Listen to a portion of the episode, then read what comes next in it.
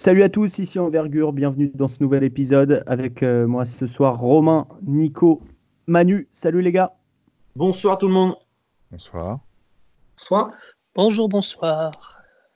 Et notre membre de la Data Team, évidemment, ça devient une tradition chez Envergure pour euh, nos épisodes cette année. Et aujourd'hui, c'est Pierre Migou qui est avec nous. Salut Pierre. Bonjour, bonsoir. Aujourd'hui, on va parler des Français. Euh, on aura évidemment la chronique de la Data Team, on aura aussi la chronique européen. Euh, mais voilà, aujourd'hui, c'est Eyes, Malédon. Un article est, sorti sur, euh, sur notre site. on vous invite à aller le lire en complément ou en même temps que vous écoutez ce podcast, peu importe. Et, à le partager évidemment, puisque, puisque ça a demandé quand même du boulot, notamment à, à, Monsieur Romain qui est avec nous pour en parler. On va commencer par Malédon ce soir, on finira par Eyes. C'est l'épisode numéro 3 de la saison 3 d'envergure et c'est parti.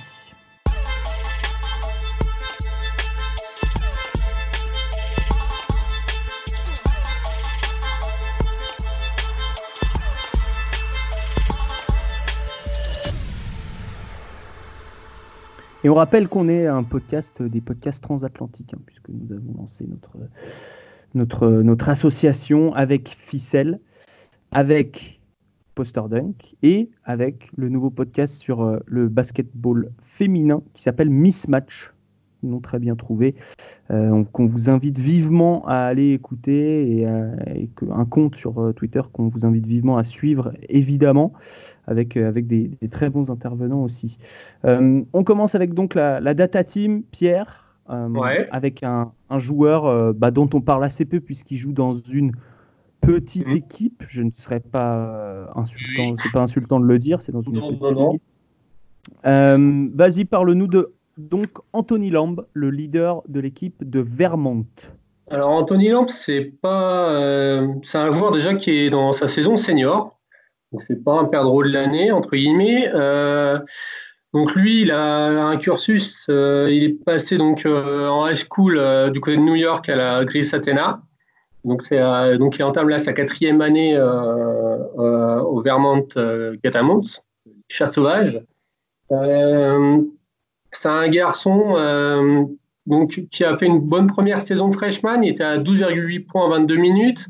En, saison sophomore, il a fait que 13 matchs, je crois, parce qu'il s'est blessé après. Il tourne à 14 points. Et l'année dernière, c'était un peu l'année de la consécration pour lui. Il a été élu meilleur joueur donc, de l'American East euh, conférence euh, où il, avait des statistiques vraiment euh, intéressantes, où il était en, en 21.2 pour 31, 31 minutes de, de, temps de jeu. Donc là, cette saison, il avait très très bien commencé. Malheureusement, j'ai envie de dire, je suis passé une semaine trop tard parce que il sort, ses trois derniers matchs étaient plus, assez moyens, on va dire.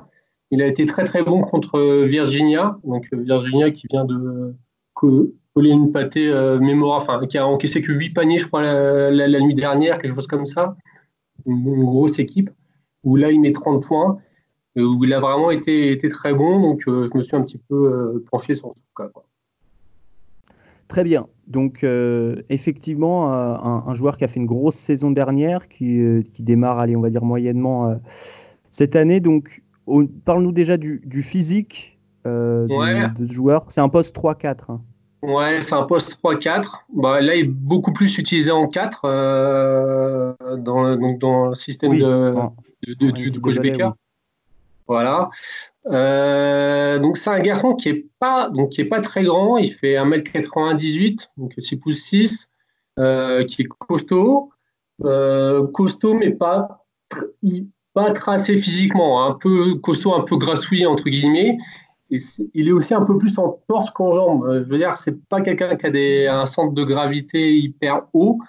Euh, donc voilà, c'est pas quelqu'un qui non plus qui a des qualités athlétiques euh, hors du commun.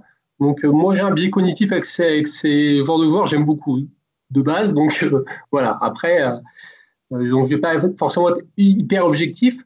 c'est quelqu'un voilà qui, qui, est par contre qui est très très costaud très fort et qui sait, qui sait s'en servir. Donc, euh, je trouve ça assez intéressant. Euh, après, au niveau mental, c'est quelqu'un qui dégage euh, pas mal de confiance en lui. Bon, après, il est, senior, hein, il est très vocal. on voit avec ses coéquipiers, tout ça, il dégage quelque chose de vraiment de un, leadership. Quoi. Hmm, c'est le leader de l'équipe, effectivement, ouais, de, Complètement. Au niveau du, scoring que de l'attitude.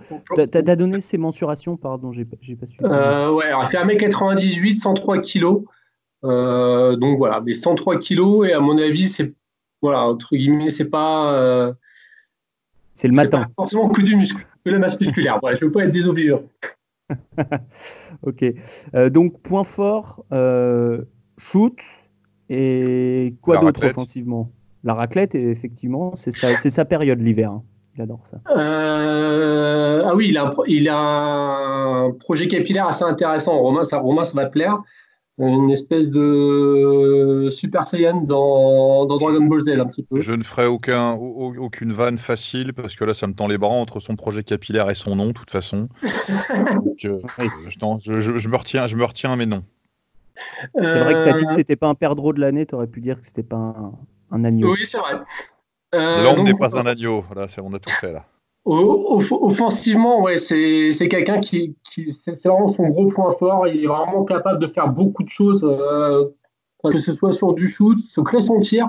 Notamment, il a mis un, un, enfin, un, shoot de la victoire contre Saint Jones il y a, il y a, il y a deux semaines, euh, où il se crée son tir tout seul en fait. Et pourtant, il n'a pas des qualités athlétiques euh, énormes comme je l'ai déjà dit. Je suis pas il est vraiment un shoot parce que quand on regarde ses stats de shoot, c'est pas exceptionnel. Enfin, cette année, il a 25% à 3 points, il shoot à, 40%. Mais par contre, c'est quelqu'un qui, en plus de ça, au niveau de sa mécanique de tir, n'est pas forcément toujours la même. Mais par contre, c'est quelqu'un qui, a vraiment du toucher. C'est un scoreur. Un C'est un, peu, un peu open bar, hein, parce qu'il est en mode Savannah State, hein, le garçon. 0-7 hein. sur le premier match de la saison à 3 points. Euh, contre Saint John's, il fait 2-11. Le ah lendemain, il, fait 7-14. Et contre Ryder, le 24 novembre, donc il y a deux 3 jours, il, fait 3-12. Oh, le cochon. oui, très, très, très, très streaky. Même quand il met 30 points euh, contre ah, Virginia. là, c'est streaky Olgado, là, hein, je suis désolé. Même, même c'est technique, il hein, faut comprendre. Mais... Quand, quand il fait ah, putain, on peut pas commencer comme ça. quand, il est. Euh, contre Virginia, il fait 7-14, donc ce qui est quand même vraiment euh, pas mal. Et même là, en fait, c'est que des tirs de suite. Quoi. C'est non plus. Au niveau de la mécanique de tir, c'est pas pas encore tout à fait. Euh. On n'a pas l'impression de le voir tirer à chaque fois de la même façon. Donc moi, c'est ce qui me pose un petit peu problème chez lui. Après, sur tout ce qui est capacité à se créer son tir, c'est là où il est vraiment intéressant. Et puis, la capacité aussi à finir euh, fort dans la raquette, alors qu'il est beaucoup plus petit. Il était défendu par, euh, par Diakité et il est allé deux, trois fois dedans en se créant vraiment euh, sa place dans la raquette. Donc, ça, c'était vraiment assez fort. Hmm. Il est costaud, effectivement. Il a un pourcentage à deux points correct, hein, puisqu'il tourne à 50%. Hmm. De près, c'est pas non plus sublime, c'est pas un excellent finisseur. Je vois sur les, les, les, tir de près à deux points, c'est 24 sur 41 cette saison, donc ça fait moins de 60%, mine de rien, au mhm. cercle. En gros, au cercle. Quand on dit de près, c'est moins de 2,50 m, je crois. Euh, ce genre de choses. Euh, défensivement, Pierre, qu'est-ce que ça vaut? Euh, Défensivement, alors c'est marrant parce que quand on le voit jouer, on se dit oui, bon, bah en fait, vu son profil physique, euh, ça vole pas très haut. Et puis en fait, dans le match, on le voit pas forcément en premier regard. Après, force est de constater qu'il a des stats qui parlent pour lui par rapport à, sa conférence. Euh, en termes de défensive rating, il, est plutôt bien. Euh, c'est une équipe qui défend très bien aussi Vermont. Il, je trouve qu'il est intelligent en fait par rapport à ce qu'il peut faire. il, le fait plutôt bien et, dès qu'il est sur du rapport euh, de force, on va dire, sur du post-up, ça, on sent que ça lui plaît, il a les mains actives et donc euh, là, c'est pas mal. Donc euh, voilà, c'est pas, c'est pas un stopper, clairement, mais c'est pas quelqu'un qui coûte non plus de, de, ce côté-là du terrain.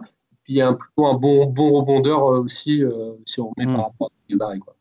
Est-ce qu'il pourrait défendre sur des extérieurs en NBA puisqu'il n'est pas très grand, 1m98, il n'est pas très long non plus Puis il n'est pas très vite de pied non plus, donc euh, ça paraît un peu compliqué. Après, c'est quelqu'un qui voilà, il va jouer sur euh, garder une distance euh, avec le joueur. il va essayer de, de, de, de s'adapter. Donc c'est un peu ça, c'est ça, c'est une vraie interrogation de savoir ce qu'il peut faire. Là, dans le match que j'ai vu, il n'a pas été trop exposé par rapport à ce, à genre de mismatch. Sur le papier, ça semble difficile après avoir, mais, mais voilà. Très bien. Bon, en tout cas, c'est un joueur qui méritait d'être cité, notamment parce que, mine de rien, réussir à mettre quasiment 30 points contre Virginia, bah, il y a des équipes qui mettent moins que ça sur tout un match. voilà, euh, c'est ça. après, après c'est un, un, joueur.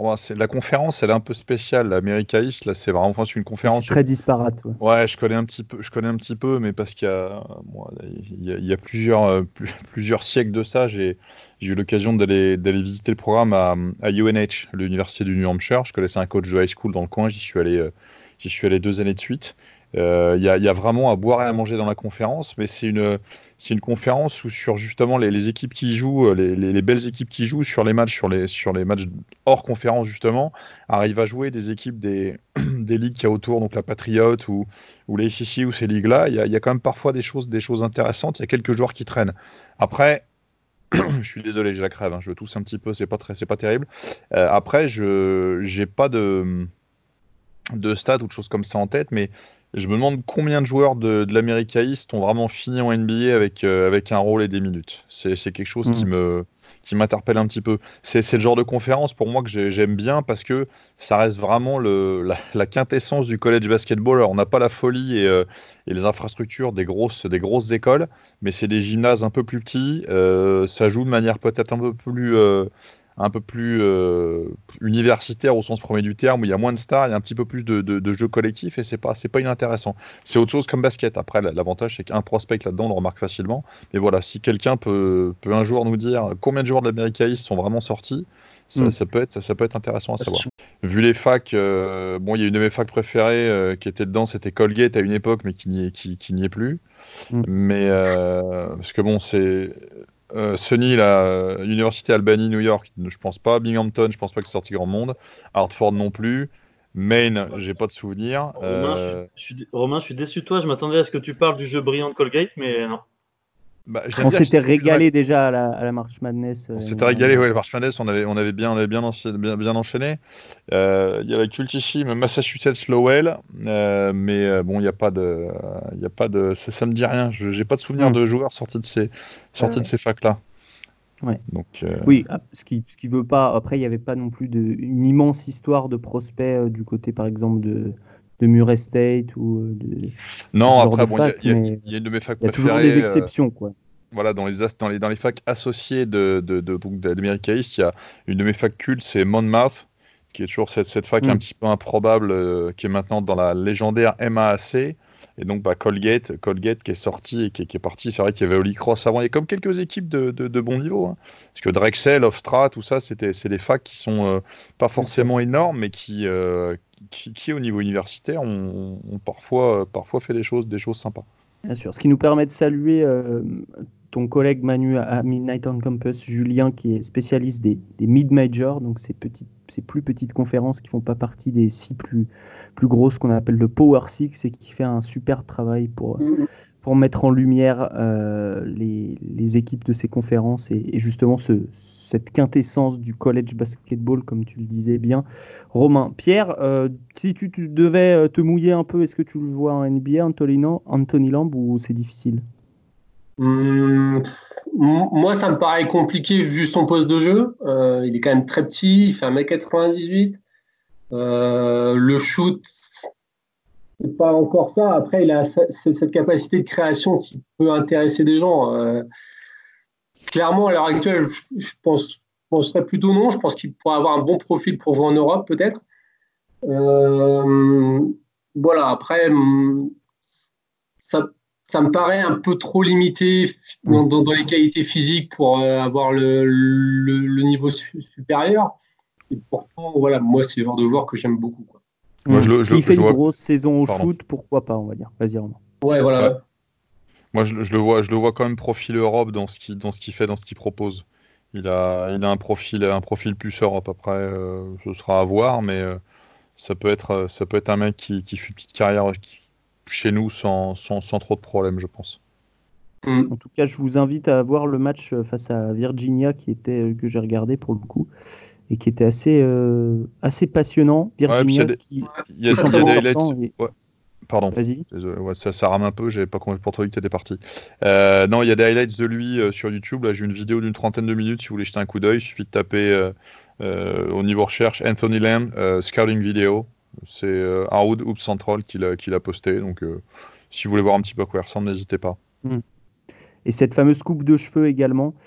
Et euh, oui, le Bien match sûr. contre Virgi Virginia, on peut le conseiller. Euh, moi, personnellement, je me suis régalé. Virginia qui, qui régale encore euh, collectivement cette année, même en ayant perdu Kyle Gael, Ty Jérôme, euh, Diane Renter. Voilà, ça, ça, continue de bien jouer du côté des, des ouailles de, de, Tony Bennett. Donc, encore une fois qu'à suivre qui va, qui va être dangereuse. Merci beaucoup, Pierre. C'était top Mais de t'avoir. Merci à vous. Et, euh, et, encore une fois, bravo à, la, à tout, toute la data team pour tout le boulot que vous faites, euh, pour euh, tous ces, ces, threads sur Twitter tous les jours et, et, et le boulot aussi sur le site, puisqu'il y a un article sur les, les, rookies qui surperforment par rapport à leur rang de draft qui va bientôt sortir sur, sur notre Exactement. site internet. Voilà. Merci à vous. À bientôt, Pierre. Ciao. À bientôt. messieurs, en parlant d'articles, on l'a posté euh, il y a quelques jours, Théo Malédon ou Kylian Hayes. Alors, voilà le débat euh, que euh, beaucoup de personnes vont avoir. On essaye de, de faire ça de manière dépassionnée, évidemment, nous.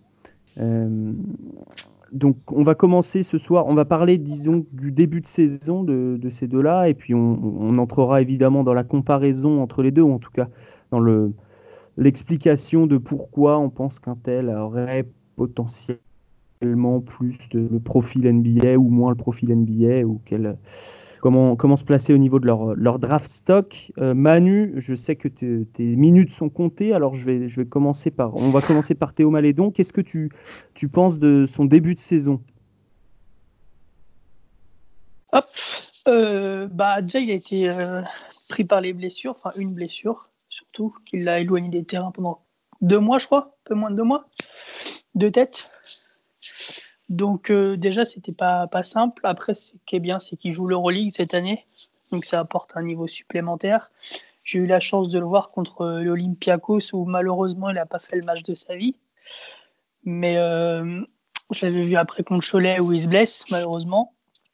Donc après, Est-ce que un... tu ne serais pas un peu le chat noir, en fait, quelque part? Parce qu'il faut quand même se poser la question maintenant. Ben, je ne sais pas. Tu me feras penser à ne pas revenir à Lasvel, s'il te plaît. D'accord. oui, je précise euh... évidemment pour euh, toute objectivité que, euh, évidemment, Nico euh, a le droit de réserve sur ce sujet puisque bosse pour Lasvel. Donc, full disclosure, comme disent les, les Américains. Après, c'est un, un joueur qu'on connaît depuis maintenant plusieurs années, qui a un QI basket très, très, très, très, très élevé pour un, pour un jeune de, de maintenant 18 ans. A, moi, j'ai dû, sur ce que j'ai vu en, en live et en, et en vidéo après sur les, sur les matchs, notamment en Euroleague, euh, je trouve qu'il est plus dans la, dans la création autour de lui que, pour le, que dans le scoring. Sur pas mal d'actions, je le vois un peu commencer à, à aller vers le cercle pour au final d'écarter vers un, vers un extérieur. Donc ça, je ne sais pas si c'est une peur ou s'il si y a quelque chose que, à, à, en tirer, mais je trouve ça un peu, un peu dommage parce qu'on quand on le voyait avec les jeunes, c'était quelque chose qu'on voyait rarement, ça, où il allait vraiment dedans, il n'avait pas peur de... J'ai des souvenirs à, à l'Euroleague Junior quand il était avec Lasvel, où il allait vraiment au cercle. Donc ça, c'est assez étrange de cette perte un peu d'attaque de, de, de, cercle. Mmh. Après, ma plus, moi, ma plus grosse question sur lui, c'est défensivement, où il a pas mal de, de lacunes sur la, sur la lecture des pick and roll, sur le, sur un, il a un manque de, de vitesse, je trouve, sur, euh, face à ses vis-à-vis, -vis, où il se prend, il se fait prendre des vitesses pas mal, pas mal de fois. Donc euh, j'étais très très euh, haut sur, sur lui. Je, bah, sa, sa cote commence à, baisser de mon côté. Alors je ne sais pas ce que, ce que ça donne euh, chez vous, par contre. Alors du côté de chez Bleacher Report, il est descendu aussi un petit peu. Euh, il est autour de la 15e place dans la mock draft de Wasserman aujourd'hui. Je trouve ça haut, moi, mais. Hmm. Toi, tu le vois plus en fin de premier tour, du fait aussi qu'il y a beaucoup de guards, de, derrière dans cette, dans cette QV 2020. Ouais, et bah, par rapport à ce qu'il montre, je trouve qu'il n'est pas encore tout à fait NBA ready pour moi. Je le vois plus ouais, entre 15 et 25. Quoi. Hmm. Ok. Euh, est-ce que tu as vu une évolution, euh, Manu, toi qui l'as suivi très jeune, dans l'évolution de son jeu Est-ce que tu as vu des évolutions qui te semblent positives? Et toi qui allé euh, voir, le voir jouer en, live, je sais que tu t'intéresses beaucoup aussi à, l'attitude, comme tout, tout, bon scout. Qu'est-ce que tu peux nous dire là-dessus? euh, bah, sur, sur l'attitude, je, je, je l'avais trouvé sur les, les, matchs que j'avais fait, où les, il, ne il représente rien en fait. Il est très, de, de, prime abord, il est très froid. Je trouve il, pas de sourire, pas forcément de, une attitude pas forcément très très positive. Même quand, quand on vient lui parler, que ce soit un coach, que ce soit un autre joueur, je trouve que il est, voilà, on n'a pas l'impression qu'il soit heureux. Alors, c'est vraiment une impression comme ça. Hmm. Ça peut être de la concentration aussi. Ouais, aussi, tu vois, c'est difficile. Voir s'il est, comment il est réceptif euh, aux entraînements, c'est un peu plus. Euh, un peu plus. Euh, ça donne une vraie image du, bonhomme, je pense, mais hmm. plus qu'en match comme ça où il y a du monde, où, où il est vraiment focus sur, sur ses minutes. Donc, mais ce, Ma première remarque, c'était ça, ouais, un visage très, euh, très, très fermé. Mhm. ok. Euh, et euh, par rapport aux arbitres, plutôt, plutôt du coup fermé aussi, mais c'est une bonne chose, c'est-à-dire pas, pas, pas de comportement red flag, comme on dit. Moi, je l'ai jamais vu trop véhément face aux arbitres. De toute façon, les arbitres ne respectent pas les jeunes joueurs, donc partant de là, si tu veux, c'est Hein, oui, mais justement. non, mais j'y reviendrai tout à l'heure. J'y reviendrai tout à l'heure par rapport à ça. Ouais, non, moi je l'ai jamais vu trop, euh, trop véhément vers les, les arbitres, de hmm. ce que j'ai vu. Donc euh, là-dessus. Euh, je, suis plutôt d'accord avec toi sur l'attitude. Je rajouterais que moi je suis, allé voir contre Istanbul, FS, et en Euroleague aussi, là, il y a quelques jours. J'ai croisé Nico d'ailleurs. Et, et euh, on sent que ses coéquipiers lui font énormément confiance. Donc ça démontre, je pense, une certaine maturité aussi, euh, probablement à l'entraînement, dans la vie de tous les jours. C'est-à-dire qu'on on le cherche, il ne rechigne pas du tout à, lui, à lui filer la gonfle euh, quand, quand ça prend un rebond, ce genre de choses. On sent que, voilà, il est très respecté en tant que, en tant que meneur de jeu. Donc c'est une très bonne chose. Et, Romain, on peut enchaîner là-dessus, mais ce que tu mets en avant chez lui, c'est évidemment son gros point fort, la gestion sur le poste 1. C'est la gestion, c'est un joueur qui est pass first en fait, dans, son approche. C'est un, mec euh, cérébral, travailleur. Euh, encore une fois, hein, c'est ce que je dis un petit peu en conclusion de l'article, on, va couper les cheveux en quatre et puis, euh, et puis on va chercher les problèmes où il n'y en a pas forcément. On n'est pas du tout critique vis-à-vis d'un joueur ou de l'autre. Euh, et puis, le, bon, je sais que j'ai eu un échange rapide avec, avec, avec quelqu'un sur Twitter sur le fait que oui, ben, l'équipe de France, machin. On n'est pas du tout dans cette optique-là, sous, sous ce prisme-là. C'est-à-dire qu'on n'est pas là pour déterminer lequel des deux aura le plus bel carrière en équipe de France, ni lequel des deux est le plus fort. C'est pas du tout ce qu'on dit. Euh, on est en train de, de parler d'une projection éventuelle pour la draft en fonction des choses qu'on voit. Euh, donc on n'est pas en train de préjuger du niveau d'un mec par rapport à l'autre, de dire qu'un tel est meilleur que l'autre, etc., etc. Et, et, je pense que c'est important de leur préciser parce qu'on bosse ni pour une paroisse ni pour l'autre. Et euh, les deux joueurs sont d'excellents prospects et on les accueillera les deux s'ils veulent venir parler avec nous avec grand plaisir. Donc voilà pour la voilà pour l'intro. Euh, ouais, donc pour... excuse-moi euh, par rapport à l'équipe de France, de toute manière, vu ce qui s'est passé avec Kylian Hayes. Ouais, mais j'ai aucune envie d'en parler de ça. Donc vas-y si tu veux toi, mais moi j'ai aucune envie d'en parler parce que il euh, y, a, y, a, ce que il y a ce qu'on sait en il y a ce qu'on sait en façade, il y a ce qu'on sait en coulisses et euh, je pense que si on rentre dans le truc, il va falloir qu'on rentre dans des choses qu'on sait qu'on n'a pas. Voilà. Donc moi j'ai pas envie de. Non non alors euh, loin de moi l'idée de vouloir rentrer dans les coulisses ou de, de, de vouloir comment dire ressortir des, des, dossiers, mais si, non je parle juste de de l'impact que l'un et l'autre peuvent avoir par rapport à l'équipe de France. Oui, oui. sujet. Il est évident que par rapport à, on va dire, à l'introduction que les deux ont eu avec l'équipe de France, c'est sûr et certain qu'aujourd'hui, Malédon est plus EDF e compatible que l'autre. Oui, de toute façon, on, en avait déjà parlé, on avait déjà dit que c'était un, sujet assez délicat à aborder. Mais effectivement, sur les faits, Nico, on, peut constater qu'il y a eu une introduction disons, plus douce d'un côté que de l'autre. Euh, vas-y Romain, sur, euh, sur voilà, tu as bien fait de le, de préciser, c'est vrai que je ne l'avais pas fait, euh, le, côté très... couper les cheveux en quatre, etc. c'est ce qu'on essaie de faire. Et le côté projection, projection NBA. Hein. On projette la draft 2020. Quoi, Ouais, on projette la draft 2020, puis on, on projette le, le, fit potentiel de deux joueurs qui sont, qui sont des joueurs d'exception, l'un comme l'autre, parce que c'est des, des joueurs qui ont connu très très tôt l'accès au haut niveau, euh, qui, euh, dans les deux cas, ont joué des, Coupes d'Europe en étant jeunes, qui ont des parcours différents, mais qui sont, des joueurs d'exception et de, de, niveau, de standing international. Donc euh, là, on est en train de se triturer pour savoir lequel peut s'adapter le plus.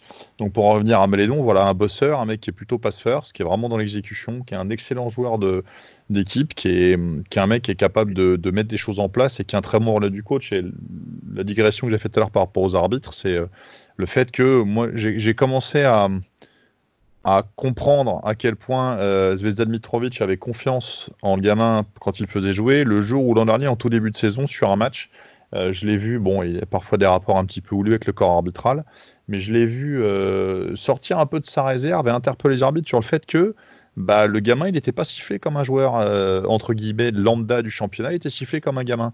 Et il n'était pas forcément euh, aussi bien arbitré que certains vétérans, notamment sur les contacts. Et je l'ai vu faire sur un match, je ne sais plus tout ce que c'était, mais c'est un match que j'ai vu, que vu quand il, en direct. Hein. Euh, et, j'avais trouvé ça intéressant parce que ça, revient toujours à cette phrase que je, que je sors régulièrement, ce, un, poncif euh, limite que je vous avais expliqué l'histoire d'Arsène Wenger par rapport aux jeunes joueurs Arsenal qui expliquait que bah, il savait que les mecs étaient prêts à jouer au foot à, haut niveau quand les vétérans à l'entraînement passaient la balle aux gamins. Et là, c'est un petit peu pareil. Je pense que le, fait d'être traité sur un pied d'égalité comme tous les joueurs de l'effectif, c'est comme ça que Mitrovic fonctionne euh, à l'Asvel au quotidien, euh, le fait d'être mis sur le terrain, c'est une marque de confiance et il la rend en étant un, excellent exécutant. Je ne pense pas que ce soit un profil de joueur à vraiment beaucoup scorer. Euh, je pense que c'est un mec qui sera capable de, tenir la balle, de tenir les rythmes et, de faire jouer une équipe en attaque, ce qui est déjà beaucoup. C'est-à-dire qu'à partir du moment où un de jeu, il est capable de tenir le ballon, euh, de jouer en fonction des temps forts et des temps faibles, de comprendre ce qu'il faut mettre, à qui il faut donner la balle, quand il faut donner la balle, et puis bah, prendre ce que je lui donne pour mettre des points, c'est déjà, c'est déjà énorme. Et malgré tout, euh, on, parle de, Manu parlait de, de, limites physiques aussi, euh, ce qu'on disait dans l'article. Euh, ça reste un, bon joueur de transition, ce qui est important pour la NBA. Il est, il est rapide, Théo vers l'avant, en nord Il est rapide. Il est rapide dans le sens nord-sud, c'est un peu ça. Dans, dans le sens sud-nord, un peu plus difficile. tout ce qui va être est-ouest, c'est compliqué parce que c'est pas un joueur qui a forcément une grosse latéralité. Euh, c'est un petit peu sa limite aujourd'hui. Et il y a quelques red flags physiques, notamment ces, euh, récentes blessures aux, deux épaules, euh, qui sont liées bah, à des chocs qu'il a reçus, etc. etc. elles sont quand même un petit peu. Elles, soulèvent des questions parce que ces blessures aux épaules, bon, elles ont, elles ont plein, plein d'origines différentes, notamment, j'ai dit, sur des chocs, mais est-ce que c'est pas quelque chose je sais pas dans quel sens prendre le problème. C'est pas quelqu'un qui est forcément très à l'aise sur la défense sur pick and roll, euh, Théo Malédon. Il n'a pas forcément une vitesse de pied et un sens de l'anticipation très très poussé défensivement parlant. On l'a vu l'an dernier un petit peu en playoff. Donc dès que ça impacte un petit peu, la capacité à anticiper, elle peut être importante. Et là aujourd'hui, le fait d'avoir les blessures aux épaules, euh, je sais pas, je sais pas quel impact ça va avoir directement sur ses capacités à défendre sur des écrans. Encore mm. une fois, je vais chercher loin. Mais euh, pardon, vas-y moi, je disais, ces deux blessures, c'est sur des, écrans d'ailleurs, comme ça. Sur des écrans. Et parce que, parce que si, si vous le regardez jouer, euh, c'est un mec qui, dans le duel en 1 contre 1, euh, fait, des choses, euh, fait des choses. Mais quand on commence à aller avec du jeu, du jeu sur écran, des, des situations comme ça, bon, ce qu'est le basket d'aujourd'hui, c'est plus difficile parce qu'il y a un manque sur l'anticipation, il y a un manque sur la vitesse de pied. Et qui n'est pas lié du tout à son investissement ni à son travail. Hein. Ça, il n'y a aucune question là-dessus.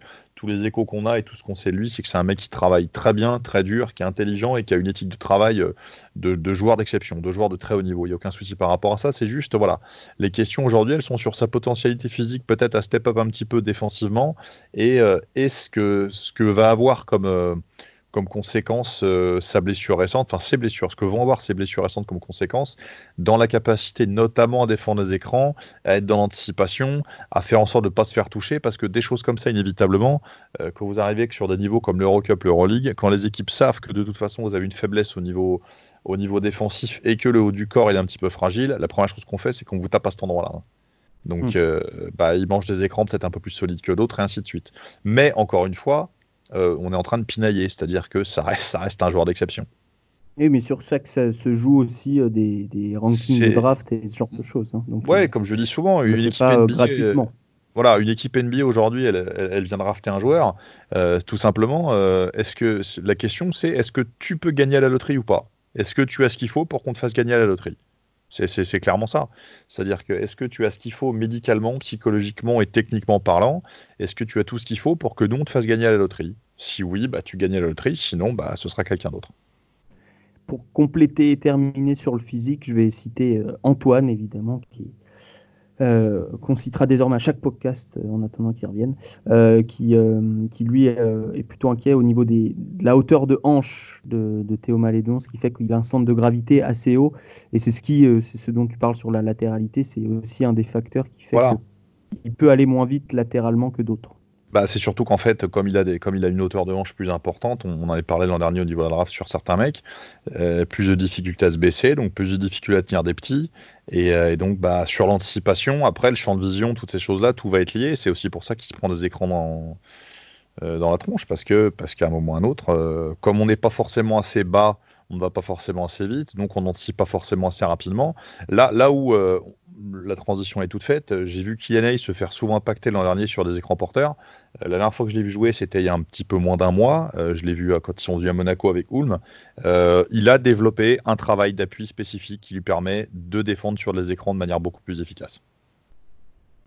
je ne te, l'ai pas amené sur un plateau là si tu me l'as amené sur un plateau, mais je voulais qu'on parle ah, un petit peu de, de l'offensive de, de, Malédon. Tu disais pass first. Euh, néanmoins, euh, quelque chose qui est à, souligner, très bon shooter. Euh, si on regarde ses, pourcentages l'année dernière, c'est du très très solide. Hein. C'est plus de 80% en lancer franc et, plus de, 35 à 3 points, voire même plus de 40 en ce qui concerne la, la proa. Donc, donc vraiment solide. sur un volume de tir, bon, JP Elite l'an dernier en 43 matchs, c'est 40. Match, Ouais, c'est un peu plus de 2 par match. C'est ça, non, c'est 2 par match. D'ailleurs, c'est à, 39%. Euh, il y a le tir au lancer franc. Après, bon, quand on fait le rapport sur les minutes, il était à 6 points en 17 minutes. Euh, 6 points de passe en 17 minutes avec des bons chiffres au niveau des pourcentages. Donc, c'est-à-dire sur une projection à, à 22-25, euh, on n'est pas loin, pas loin des 10 points du tout. C'est pas, c'est pas déconnant. Euh, la seule chose, c'est que si vous faites le split des stats et vous regardez un peu ce qui s'est passé, quand on est arrivé, plus on a avancé dans la saison, plus c'était compliqué de mettre, du, de mettre des tirs. C'est-à-dire que la partie playoff, elle a été, elle a été difficile. Il fait un bon match contre Monaco euh, euh, sur le match 2, me semble-t-il. Euh, et après, c'était plus compliqué. Nanterre, il se blesse, il joue, il joue pas forcément beaucoup. C'est-à-dire sur les, sur les playoffs, avec la longueur de la saison, ça n'a pas forcément été simple, mais mm. bon, il y a aussi le paramètre de l'âge qui entre en ligne de compte. Après, il a, il a des qualités offensives indéniables. Il n'y a, pas de, a pas de souci par rapport à ça. Il perd pas forcément son ratio pas ici balle perdue est positif, mais après, sur une projection un peu plus importante en termes de minutes, il, sera, il y a quand même un petit quelque chose à faire là-dessus. Mais malgré tout, il a été défendu comme un vétéran quand même souvent l'an dernier. Il était ciblé par la défense souvent l'an dernier. Et il a fait quelques sorties, euh, quelques sorties intéressantes. Euh, voilà, c'est gagner un peu en constante, mais l'inconstance, malgré tout, c'est le propre de l'âge. Et euh, il faut quand même pas oublier que bah, l'an dernier, à certains moments, à 17 ans, il a tenu son équipe. Hmm. Et et euh, il y a des qualités, euh, on va dire, liées au travail. Hein. Gros handle, euh, gros jeu de jambes. alors, du, côté inné, on va dire, il y a la vision de jeu, même si ça se travaille. le fait de faire jouer les autres, de, casser un peu le passe jusqu'au dernier moment, parce que, en tout cas, j'ai vu aussi contre, contre Istanbul, qui est une grosse équipe d'Euroleague, une grosse série, contre qui il a réalisé, je sais plus, 5 passes décisives, quelque chose comme ça au moins. Donc, donc, donc oui, des, des, qualités offensives indéniables. 7, carrément. Manu, pour finir sur, euh, sur Malédon, avant de switcher sur, euh, sur Eyes, euh, qu'est-ce qu'il faudrait pour toi pour qu'il soit drafté top 15 Qu'est-ce qu'il doit montrer cette saison au-delà de ce qu'on a déjà dit sur, sur la défense, sur pick and roll? Attendez, il y a des voitures qui passent, je suis dans la rue. Tu, eh, Micro-trottoir, demande au monsieur ce qu'il en pense à côté de toi, là, devant le PMU. non, bah, attends.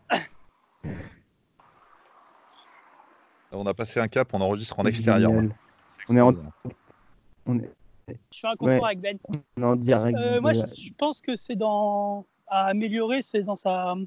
dans l'agressivité, où je trouve personnellement qu'il n'a pas encore. Euh, bah, c'est ce que je disais au début, il a un peu perdu de ça, c'est euh, l'agressivité vers le cercle, où il a un peu tendance à, à aller chercher vers l'extérieur et et pas aller au, contact des, plus gros physiques, notamment en Euroleague. Et pour moi, ce serait un peu plus à tuer, peut-être un peu plus de, de tir aussi. Hmm. L'impact, ça va être une question. Manu Oui. Ouais, Romain. Et après, on dit au revoir à Manu, on le laisse euh, déambuler. non, tu voulais rajouter quelque chose, Romain? Non, non, bah, on laissait déambuler Manu. Je pensais que Manu avait quelque chose à ajouter, là, donc comme il, est, comme il était en live. Non, non, tout, tout est lié à l'impact. Il y a pas, moi, c'est moi, c'est ces choses-là, puis c'est les capacités à défendre. Après, euh, après, on l'a, on l'a, on l'a, il a été très vite projeté en fait, très très haut.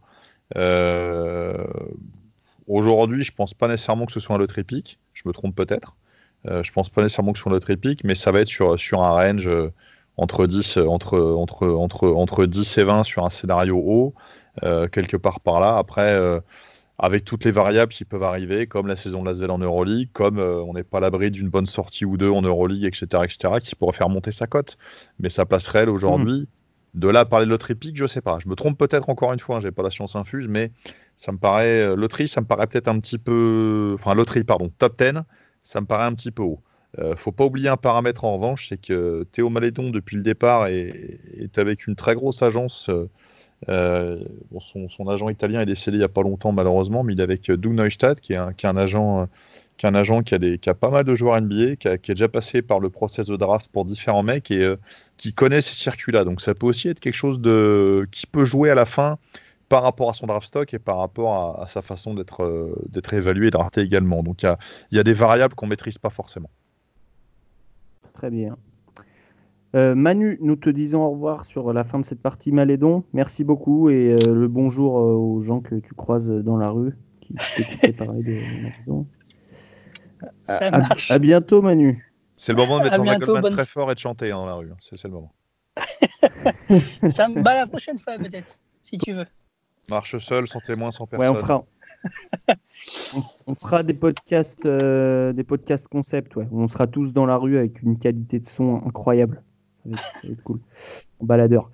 Euh, merci Manu et merci Nico d'avoir attendu, du coup, puisqu'on passe à Kylian Hayes. Et euh, Nico, simplement, Romain parlait tout à l'heure, euh, on va commencer par ça, de, des progrès défensifs de Dice.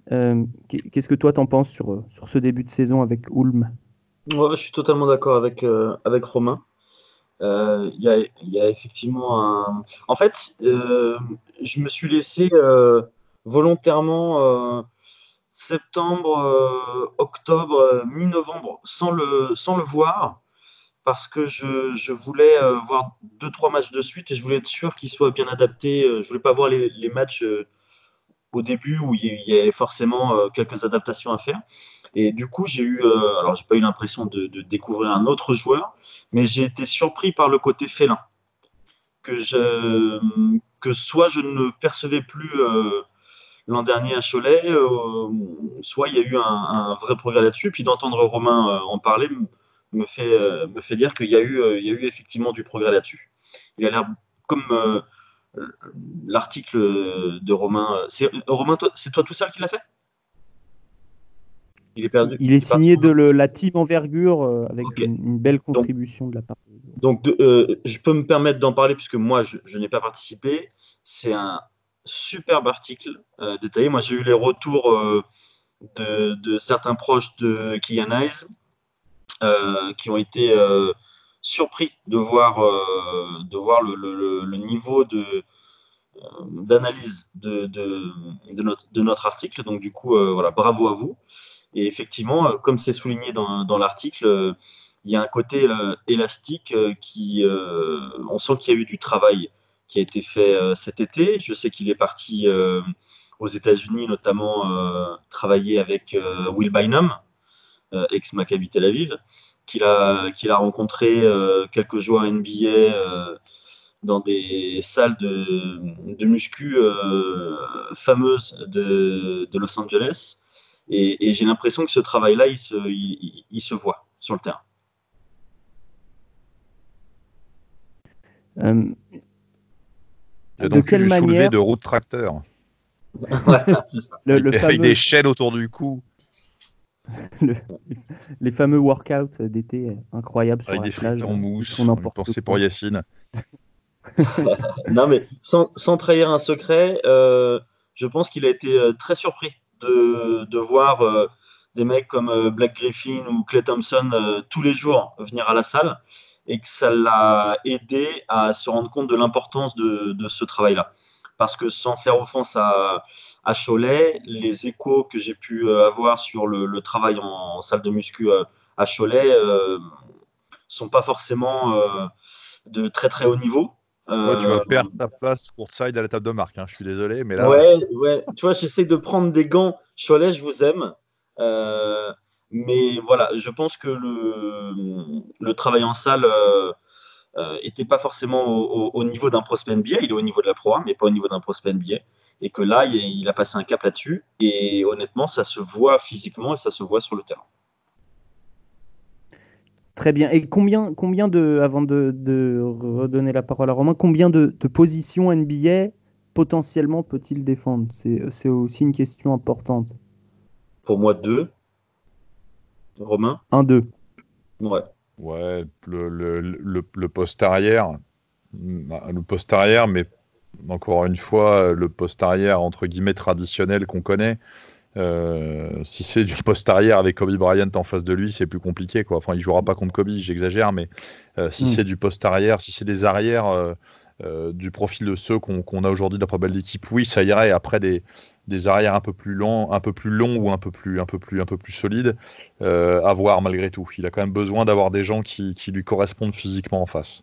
Hmm. On parle d'un bon défenseur ou d'un défenseur moyen en NBA potentiellement? Euh, Moi, je pense que dans une équipe qui serait dans l'agressivité, dans le fait de couper des lignes de passe et de courir, il serait très bien. Euh, après, derrière, s'il faut vraiment aller dans les duels de manière plus poussée, euh, il a travaillé. Il a, je l'ai vu jouer l'an dernier. Je l'ai vu jouer 11 ou 12 fois l'an dernier, je crois. Je sais plus. 11 ou 12 fois. en live, hein, je parle. Je l'ai vu jouer 11 ou 12 fois en live. Euh, j'ai vu une évolution pendant l'année avec beaucoup de up and down, mais qui était lié aussi euh, à la situation sportive de, Cholet, parce que jusqu'à l'arrivée d'Herman Counter, ça n'a pas été facile. Après, quand, quand Herman Counter euh, a pris l'équipe en main, il a fallu bah, remettre les choses un petit peu dans, un ordre de marche qui lui correspondait plus à lui en tant qu'entraîneur. Et Kylian, bah, il a appris le job comme ça. Je l'ai vu s'entraîner deux ou trois fois également. Euh, parce que bon, je connais un petit peu Franck Cassel et j'en ai profité pour aller voir des entraînements à Cholet comme j'avais pas grand chose d'autre à faire de mes journées. Donc, euh, donc c'était très intéressant à voir et de voir le gamin en situation. Euh, bah, a permis de voir le côté compétiteur. Il l'a pas que sur les matchs, il a aussi à l'entraînement. Le côté un peu vexé quand il n'a pas la dernière balle à jouer ou quand il n'a pas, il pas gagné son duel ou ces choses-là, il l'a il, il à l'entraînement également. Donc il n'y a, a, rien de surjoué dans ce qu'il fait. Après, pour revenir au truc de départ, euh, en début d'année l'an dernier. C'est un joueur qui, en début, même milieu d'année, c'est un joueur qui se faisait beaucoup toucher euh, à l'opposé du ballon sur les écrans. C'est un joueur qui était parfois en retard dans les situations de safety sur pick and roll, parfois en retard dans les aides. Mais c'était surtout lié, en fait, bon, d'une part, euh, au fait que physiquement, ce soit pas non plus un, un monstre. C'était lié au fait que sur tout ce qui était positionnement, prise d'infos, il y avait des choses à résoudre sur l'orientation du corps, des épaules, de la tête, sur où prendre les infos, quand y aller, quand pas y aller, sur des, sur des règles défensives simples Après, on va pas non plus euh, vendre un truc qui n'existe pas. Je pense pas que ce sera un joueur Patrick Beverly défensivement parlant. Quoi.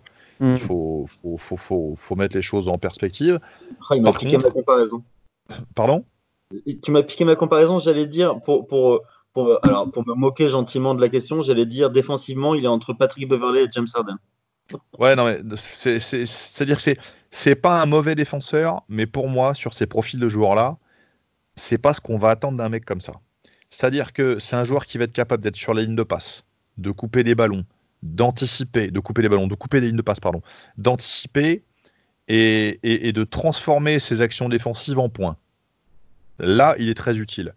Après, te dire des duels longtemps, j'y crois pas, j'y crois pas, ou alors moyennement, mais je, nuance, je trouve que son travail cette, année avec Jakalekovic, euh, on sent qu'il y a une vraie connexion entre le joueur et l'entraîneur. Jakalekovic, c'était un joueur de très haut niveau et je trouve que dans son relationnel Kylian, il le coach et c'est à l'image de ce que j'ai vu euh, parfois avec Mitrovic, euh, avec Zvedan Mitrovic l'an dernier avec Malédon, c'est-à-dire qu'il y a un vrai rapport et le gamin il est coaché, c'est-à-dire que il fait les choses bien, quand ça commence à monter dans les tours et que ça fume sous le capot, il sort tout de suite.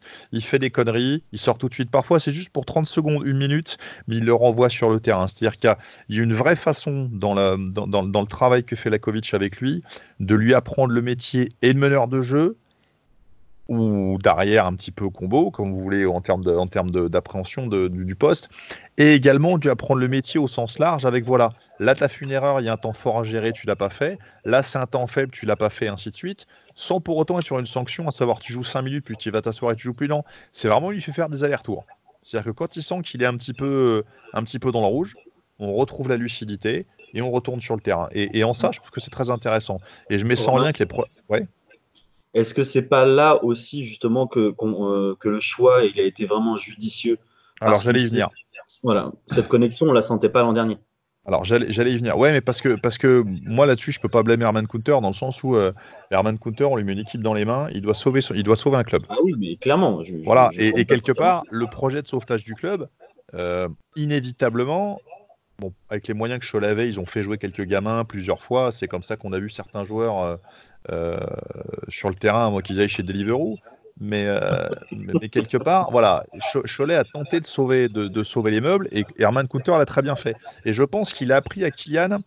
Herman Counter, c'est quelqu'un qui travaille sur l'intensité, sur la dureté, sur l'abnégation. Et je pense que quelque part, ça peut-être aussi favoriser l'émergence de certaines choses. Mais derrière, pour moi, là, ce qui, fait à, ce qui à, Ulm, euh, il y a le fait, il y a la connexion, la connexion avec le coach. Il y a des progrès défensifs pour moi qui sont indéliables. Notamment, j'ai dit sur pick and roll, il y a tout un travail d'appui qu'il a fait pour être dans l'anticipation, pour être moins touché. La façon dont défend Ulm aussi lui permet de s'adapter différemment. Et surtout, et c'est là où je trouve pour moi le truc le plus important de, du fait pour Kylian d'avoir changé de Cholet à Ulm euh, cet été, c'est qu'il est aujourd'hui à à peine 18 euh, ans en Allemagne, donc à l'étranger, avec un statut de joueur étranger dans une équipe qui joue l'Eurocup. Et c'est un joueur majeur de son équipe. C'est-à-dire que Kylian passe d'un statut où on disait lui qu'éventuellement euh, il y avait un questionnement quant à sa capacité à s'adapter loin de chez lui, hors de son cocon, sortir de sa zone de confort, ce qui était un petit peu la, limite que les, que les gens euh, bah, qu'on a pu croiser, toi et moi, Nico, l'an dernier dans les salles, pointaient un petit peu, que ce soit des scouts étrangers ou autres, ou, ou des simples observateurs. Aujourd'hui, pour moi, en ça, c'est une réussite. Alors, je ne vais pas vous dire qu'en ayant fait ça, il a gagné 10 places sur son draft stock. Pas du tout. Mais pour moi, en ayant fait ça, il a quelque part rattrapé un petit peu le delta de maturité qui lui manquait sur certains points, et notamment dont il souffrait sur la comparaison avec Malédon, parce que Théo Malédon d'un côté, c'est bah oui, mais à son âge, il a joué l'Eurocup, il a joué l'Euroleague, ceci, cela, il a un peu le leadership, oui, mais de l'autre côté, le gamin, il part avec un statut d'étranger, lui avec sa double culture, dans un contexte où finalement, il apprend à jouer loin de chez lui avec un autre coach étranger. Et tout ça, c'est un empilement d'expérience. Je suis désolé, je suis loin. Tout ça, c'est un empilement d'expérience qui fait que dans la structuration du meneur de jeu, c'est extrêmement riche. Nico, tu valides cette conférence? Ouais, ouais, je, valide complètement. Et, le... j'ai eu deux questions en, privé là, sur, sur Twitter euh, par rapport à, Eyes, euh, notamment une sur le pourquoi il est parti à l'étranger. Alors, euh, Romain y a répondu partiellement. Euh, je pense que c'est pas une demande des scouts NBA, c'est qu'il y a toujours le questionnement quand un joueur n'a jamais quitté son cocon, son club formateur, qui vit chez ses parents, etc. Il y a la question de est-ce qu'il va pouvoir produire euh, ailleurs, est-ce qu'il va pouvoir s'adapter, etc., etc., etc. là, il répond à toutes ces questions. Et après, le, bon, pour, ceux qui ne le savent pas, euh, la priorité, c'était pas le départ à l'étranger. la priorité, c'était Nanterre par rapport, au, par rapport au style de jeu de, de M. Donadieu. Euh, ça s'est pas fait pour des raisons diverses et variées. Et puis après, ça devait être Monaco et Limoges. Puis ça s'est pas fait non plus pour des raisons diverses et variées. Euh, il atterrit à, à Ulm. C'est pas pour fuir euh, la France ou pour fuir la, la suspension. C'est, c'est... le que c'est bien pour son draft. bien le dire. Ouais. Non, mais c'est, bah, vrai que les gens ont fait ce raccourci-là la conséquence, c'est bien pour... Oui, parce que ça, faut pas l'oublier, tu fais bien le préciser, Nico. C'est-à-dire qu'il n'y a pas eu de volonté d'évasion euh, avec une cagoule de nuit euh, entre Cholet et voilà. Non, non, c'est-à-dire qu'au départ, au départ, il y a une enterre. Euh, derrière Monaco, la rumeur, elle a tourné qu'insistance. Alors après, bon, est-ce que c'était fondé ou pas Ça, c'est encore autre chose. Limoges, par, par, par, ce qu'on en sait, euh, oui, c'était aussi euh, quelque part Limoges s'était renseigné par rapport à lui. Il y a eu après un imbroglio administratif, notamment au niveau du buyout, au niveau tout ce qui était paperasse, bon, qui ne regarde pas directement euh, là ici. Et derrière, bah, il, a atterri à Ulm. Et au final, ce qu'on prenait au départ, bon, enfin, ce que je dis on, ça, ça je me mets pas dans le dos, mais ce qui est au départ pris pour un choix un peu, un peu curieux de partir jouer en Allemagne. Bon, bah, l'Allemagne, c'est un championnat de première division, quand même pas si dégueu que ça. Et puis, c'était surtout d'être responsabilisé très vite en Eurocup. Alors, même s'il ne va jouer que la première phase de l'Eurocup avec son équipe, parce que, bon, sauf, euh, je crois, bah, de toute façon, est, aujourd'hui condamné déjà euh, au niveau classement. Je vais pas dire de conneries, mais la fois que j'avais regardé, c'était, c'était le cas. Euh, même si Ulm ne passe pas en deuxième phase, quoi qu'il en soit, il y a quand même eu quelque chose de fait sur cette compétition qui a permis une exposition, réellement. Euh, et de toute façon, ces, stats, ces stats en, en Eurocup et en, et en, BBL sont finalement assez proches euh, en termes de points, d'adresse, etc., etc. Et euh, bon, la, la, BBL, ça lui, la, donc la Bundesliga pour les, pour les intimes, ça lui permet de jouer contre des équipes comme l'Alba Berlin, 11 points, Bamberg, 24 points, le Bayern, 8 points, qui sont des équipes qui jouent l'Euroleague ou l'Eurocup, mais qui sont dans le regard des scouts et des observateurs internationaux, des équipes qui sont référencées. C'est-à-dire que Bamberg, on sait qu'ils ont une grosse connexion avec certaines franchises NBA.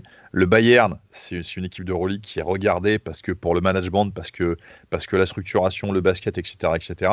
Euh, L'Alba Berlin, euh, c'est une équipe qui est très bien coachée avec des joueurs de qualité. Donc tout ça, ça reste c'est aussi intéressant pour lui de jouer, de jouer à Ulm euh, que de jouer chez nous contre des, équipes de, qualité comme Bourg-en-Bresse, comme Lasvel ou, d'autres. C'est-à-dire, il n'y a, pas, de souci euh, a pas de souci par rapport à ça. L'Eurocup, c'est un peu la cerise sur le gâteau, en sachant qu'en Eurocup, en étant très très proche des stats et, très terre à terre, euh, son plus mauvais match, c'est 8 points contre la Virtus Bologne. Il fait 8 points contre ProBTAS, mais le reste du temps, avec des chiffres plus ou moins qui peuvent plus ou moins varier sur l'adresse, il a toujours été au-dessus des 10 points euh, au-dessus des 10 points, et euh, mis à part un match à 3 passes et un match à 4, c'est au-dessus des 6 passes également. Mm. Donc il y a vraiment quelque part, certes, dans une équipe un peu moins huppée que, que, peut-être Monaco, par exemple, ou, euh, ou que, ou que les Lasvel, parce que Lasvel est en Euroleague, il y a quand même une régularité. Aujourd'hui, la question la retourne dans l'autre sens. À Monaco, est-ce qu'il aurait joué autant? Est-ce qu'il aurait été autant responsabilisé? Est-ce qu'il aurait pris 27 minutes en, en Eurocup à Monaco? Est-ce qu'il aurait pris 23 minutes à Monaco en championnat? La question se pose. Tu, tu m'as fait deux belles passes décisives, mais je ne les ai pas saisies euh, au, bon moment. Problème de timing. Parce que je parle trop, je parle, je parle trop, ça c'est pour ça. Et, mais par rapport euh, à la BBL, la, question qu'on m'a posée aussi, c'est comment on peut la comparer au championnat de France? Alors tu m'arrêtes si, je dis des bêtises, mais pour moi, le championnat allemand, la Bundesliga, c'est un championnat, allez, similaire à la Jeep Elite, un peu plus lent plus de gros gabarits. La différence, elle se fait surtout au niveau du poste 4, où nous, on, aime bien les, petits postes 4, eux, ils ont des grands postes 4. Il y a moins de jeux de transition. Et je trouve que, justement, ça met encore plus en relief les stats qu'il a. Parce que les stats, on peut en parler. L'an dernier, à Cholet, il était à 20 minutes. Là, en championnat, il est à 24. Il était à 7 points, il est à 10 points. Il était à 43% au tir, il est à 59. Il était à 18% à 3 points, il est à 27%. Il était à 4... 82% de lancers francs, 90%, tout et tu peux nuancer ça, tu peux nuancer autrement, c'est qu'en plus cette année, il est cadre. Et après, je rajoute un, je rajoute un point par rapport à, par rapport à la BBL. Euh, comment on le compare à la Pro C'est aussi un championnat où il y a des infrastructures de globalement d'excellent niveau, pour pas dire pour certains clubs qu'on a deux choses qu'on n'a pas forcément chez nous. Et financièrement, en termes de moyens, c'est un championnat aujourd'hui qui est très très très compétitif. Hein. Alors c'est pas c'est pas l'Espagne, c'est pas c'est pas c'est pas la Turquie, même si le championnat turc n'est pas forcément très en forme financièrement, ou c'est pas la VTB sur la qualité des joueurs, mais on est quand même sur euh, si, on fait un rapport euh, économique et sportif et infrastructure, si on fait une espèce de, d'équation de, comme ça sur ces trois critères-là, la BBL, c'est tout sauf un championnat à, mépriser en termes de qualité. Mmh.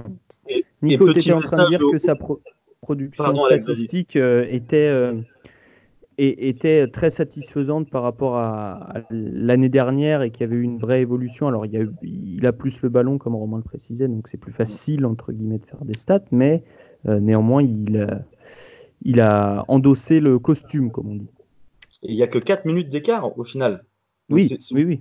Oui, mais je parle au niveau du, ballon dans les mains. Ah oui, au niveau du ballon, oui, c'est clair, ça change tout. Mais euh, par euh, contre, je reviens sur ce qu'on vient de dire, Romain et moi. Attention, hein, les, prospects français qui nous écoutent, on n'est pas en train de vous dire partez à l'étranger. Hein.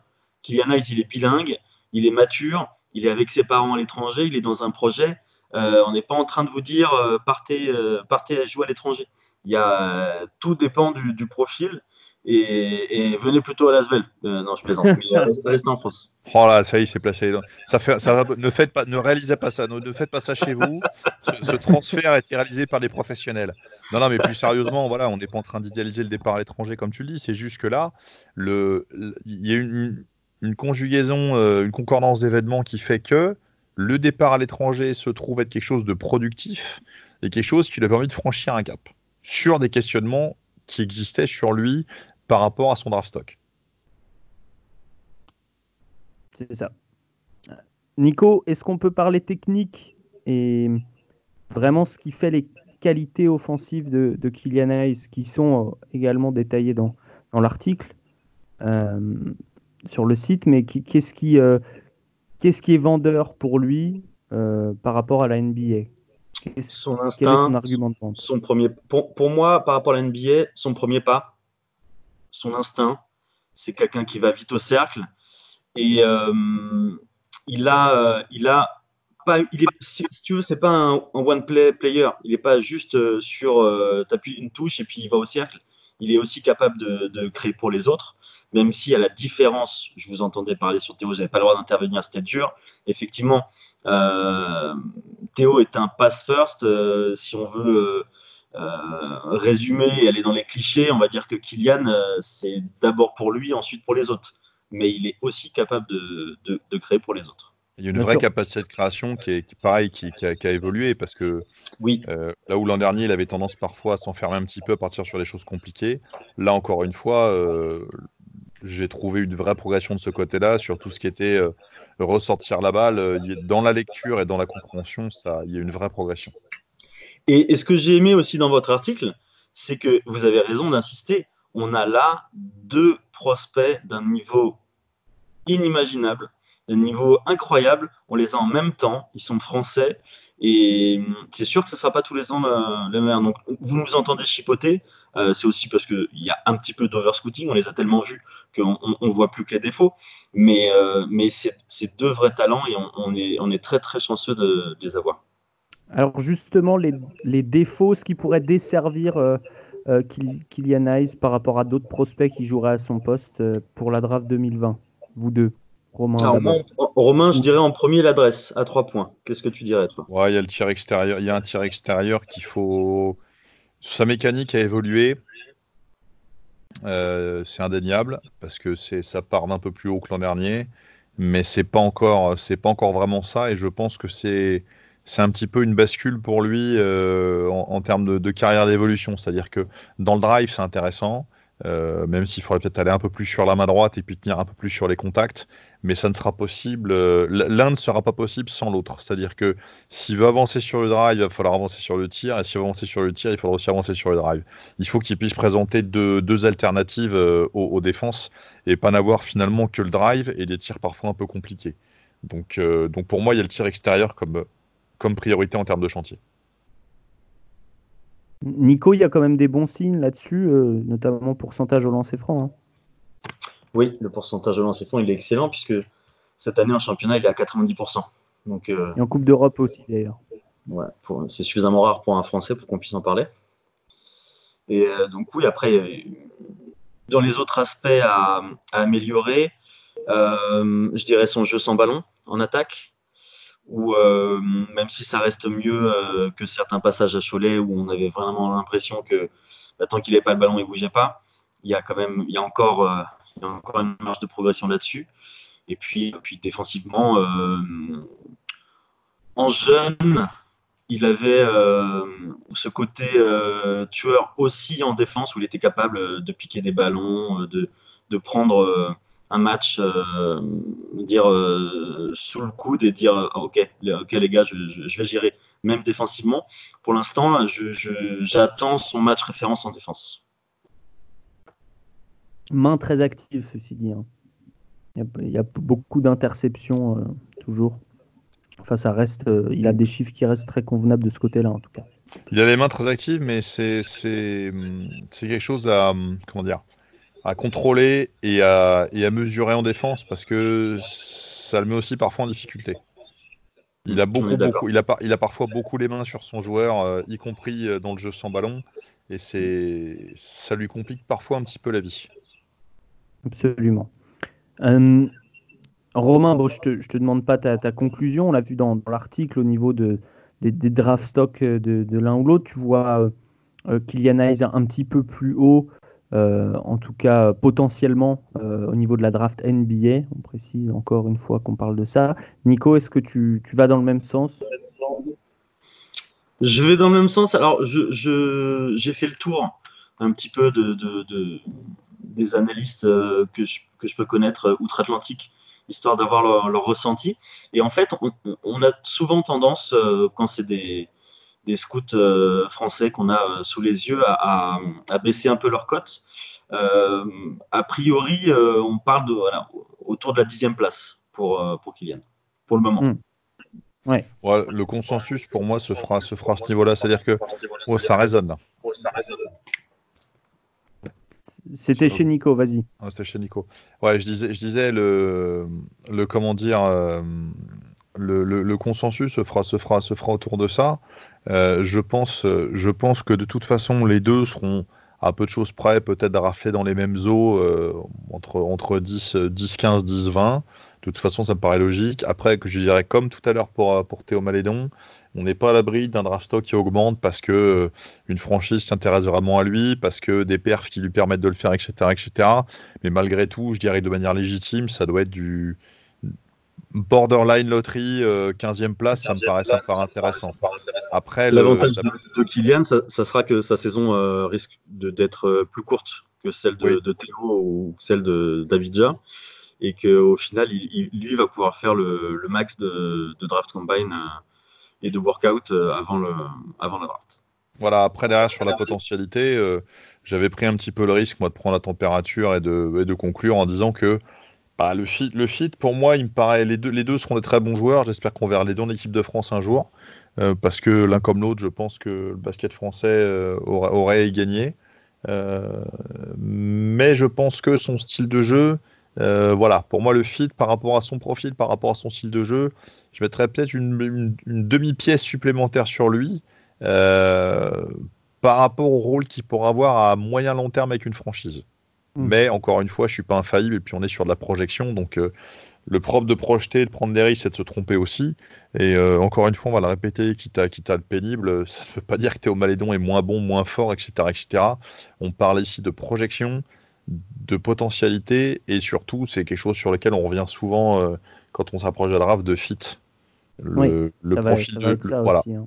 le profil de jeu du, de, de l'un comme de l'autre euh, implique de toute façon un fit qui soit important et déterminant avec la franchise et, euh, et tomber dans un endroit où l'un comme l'autre ils pourront jouer pour s'exprimer. On leur demandera pas la même chose, c'est clair. Exact. Ah non, on leur demandera pas la même chose et de toute façon on ne peut pas leur demander la même chose. C'est ça. Euh, et puis, une question de, profil aussi, puisqu'ils ne sont pas les seuls arrières candidats à la draft 2020. Il y en a pléthore. on parle d'Anthony Edwards, de Cole Anthony, de Lamelo Ball, de R.J. Hampton, et, j'en oublie évidemment. Donc, donc il va y avoir de la concurrence et il va falloir que les équipes fassent un, un, choix, on va dire, pour, au niveau du profil qu'elles veulent drafter. Mais si on referme la page et à moins que Nico, tu avais un, petit truc à ajouter, mais, sinon, de toute façon, on en reparlera pendant la saison, évidemment. On refera des podcasts pour prendre des nouvelles des deux et de voir un petit peu leur évolution. Nico? Non, pas, pas de trucs à ajouter, juste on, espère euh, avoir euh, l'un ou l'autre, ou pourquoi pas les deux, euh, d'ici la fin de la saison. Et puis, petite parenthèse, là, pendant le podcast, j'ai interagi avec, avec Antoine Aito, là, bon, sur un tweet que Manu avait fait sur Mathieu Gauzin. Euh, Antoine ayant joué contre, contre l'un et contre l'autre, euh, peut-être lui demander son avis un jour. Bien sûr. Bien sûr, on avait déjà eu l'avis de, de Joe Roussel. Et oui. Joe Roussel euh, qu'on n'oublie pas et qui, j'espère, viendra nous parler des, des jeux espagnols dans pas trop longtemps. Absolument. Nico, euh, c'est toi qui prends la, relève pour cet épisode au niveau de la, au niveau de l'écho déjà. Ouais. Et euh, au niveau de la, c'est rien, c'est rien. Au niveau de la chronique euh, prospect européen. Donc tu vas nous parler d'un Finlandais. Pas du tout. Alors je vais vous parler d'un d'Ariel Hukporti. donc nationalité allemande, maman togolaise, mais lui est né, est né en Allemagne. Et donc, euh, c'est un, un, joueur que je connais bien puisque j'ai pu le voir euh, à son premier Euro U16 en 2017, à son deuxième Euro U16 en 2018, à l'Euroleague Junior à Valence l'an dernier et cet été euh, à Volos en Grèce pour l'Euro U18. donc c'est un, un seven footer déjà, de mettre alors 2 m 13 en, cet été, a priori il sera 2 m 15 là. C'est un 2002, donc c'est pour la draft 2021.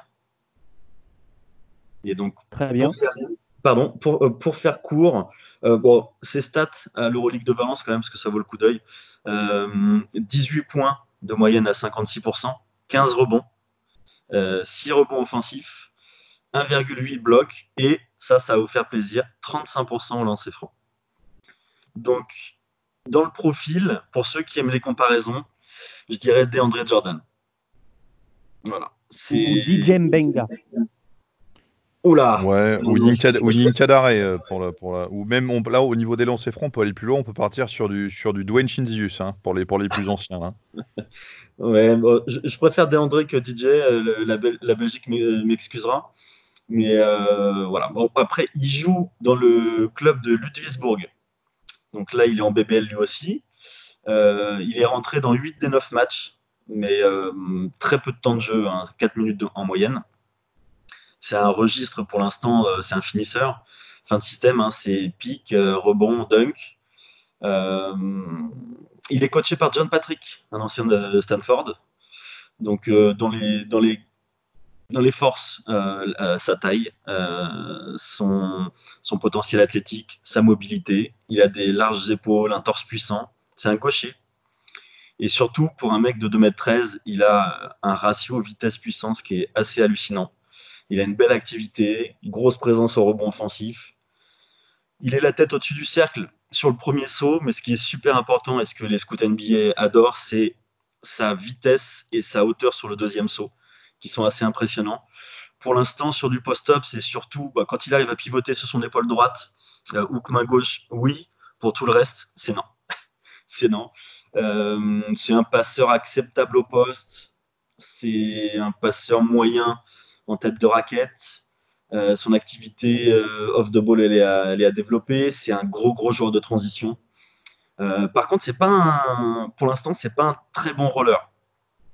Le, spacing, le timing sur le roll n'est pas, est pas top, donc à travailler. Et puis défensivement, moi, ce que j'avais noté, c'est que bon, il, a du mal à contrôler son corps sur l'aide. Il fait souvent des fautes quand il arrive sur le close-out parce qu'il n'arrive pas encore à maîtriser les, larges épaules et, les, et les, 100, les 100 kilos qui vont avec. Euh, donc voilà, euh, forcément à développer le pourcentage de lancer franc qui est catastrophique.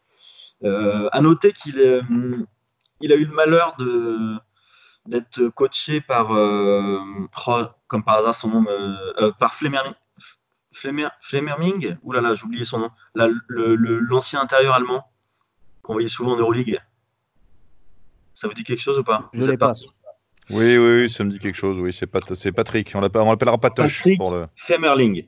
Voilà. Patrick Femmerling. Voilà, qui, qui, qui était un bon joueur, mais honnêtement, en tant que coach, c'était dur. C'était dur à regarder cet été. Et, euh, et donc, ouais, il a été, il a été très souvent benché pour des raisons qui, qui, qui nous dépassaient un peu tous sur le, dans, dans, dans les tribunes. Euh, je ne sais pas s'il y a eu des problèmes d'attitude ou pas, mais euh, en tout cas, voilà, il a, eu des stats euh, qui auraient pu être, beaucoup plus, plus élevés les deux dernières étés avec l'équipe d'Allemagne. Mais, c'est un joueur qui est en devenir. Alors pour la petite info, c'est un joueur qui a des troubles de l'apprentissage. Donc du coup, qui a eu une, une, une enfance euh, et une scolarité un peu euh, difficile. Et en fait, le club de Ludwigsburg l'a énormément aidé là-dessus. Donc, euh, il, a, il, a eu, voilà, il, a reçu un, un, programme et, il voit des. Alors, je ne sais pas comment ça s'appelle, les personnes qui, qui, vous êtes dans ce cas-là, mais voilà, il est, il est très, très suivi par, par, sa, dire, par sa franchise, par son, par son équipe. Et il est prévu l'an prochain de lui réserver une, plus grosse place dans la rotation. Donc je pense que, alors déjà pour un 2002, c'est plutôt pas mal euh, d'avoir 4 minutes de, temps de jeu au premier niveau. Hein. À part Mathieu Strazel, il n'y en, a, en a pas euh, en, en Jeep Elite dès 2002.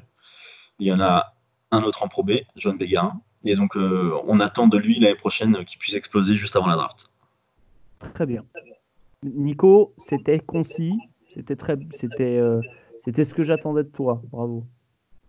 Pour euh, donc cette présentation de l'allemand euh, Ariel Porti et non pas du finlandais. Ça vous montre à quel point j'étais préparé. En même temps, je reviens de vacances. Euh, merci beaucoup, messieurs. Une, question peut-être quand même au niveau du niveau en natation de ce Hugues Porti, Nico. Ah, alors, écoute, euh, je me lancerai pas là-dessus, mais euh, je pense qu'il doit être meilleur que, son compatriote euh, du dernier JO. Très bien. C'était pas pour ça, c'était par rapport à son prénom. Ah, pas mal.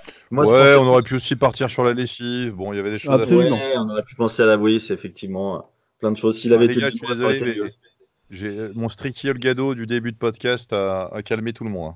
Hein. Moi, magnifique. Moi, personnellement, j'ai mis 5 minutes à, pouvoir revenir sur le podcast Très beau, ouais. Encore du haut niveau ce soir. Merci Romain d'avoir été là. Merci Nico. On remercie aussi Pierre et Manu.